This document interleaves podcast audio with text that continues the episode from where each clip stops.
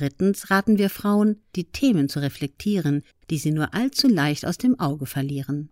Aktives Karrieremanagement, machtkompetentes Auftreten und den selbstbewussten Umgang mit Misserfolgen.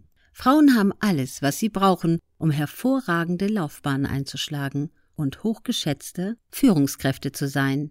Auf wertschätzende Art wollen wir ihnen vermitteln, rückt ab vom Glauben an Fleiß und Perfektion als Trigger für eure Karrieren. Was heißt das für Männer? Männer müssen lernen, dass man für optimale Ergebnisse sowohl die Sachaufgabe als auch die Beziehungsaufgabe lösen muss. Ihre Fähigkeiten zu rascher Lösungsorientierung und das Aushalten der Gefühle stehen ihnen dabei oftmals im Weg.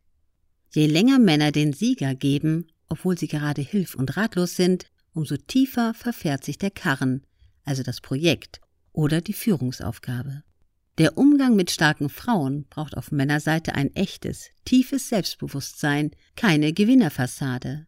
Echtes Selbstbewusstsein kennt eben auch seine Schwächen und kann diese sich selbst und vertrauten Personen eingestehen. Gerade hier haben Männer die meisten Schwierigkeiten. Besonders unter Männern reden sie kaum über Probleme.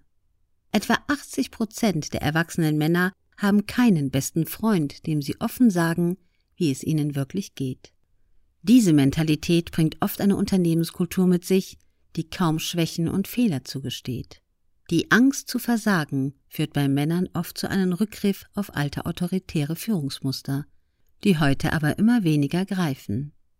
Hier haben es nicht nur Frauen sehr schwer, auch die Männer selbst. Alles das sind für sie vielleicht bekannte Aussagen, aber nach wie vor gestehen sich die wenigsten Männer deren tiefe Wahrheit ein, erkennen ihre eigenen Defizite und öffnen sich wirklich für diese Themen, bevor sie selbst oder das Projekt Schaden nehmen.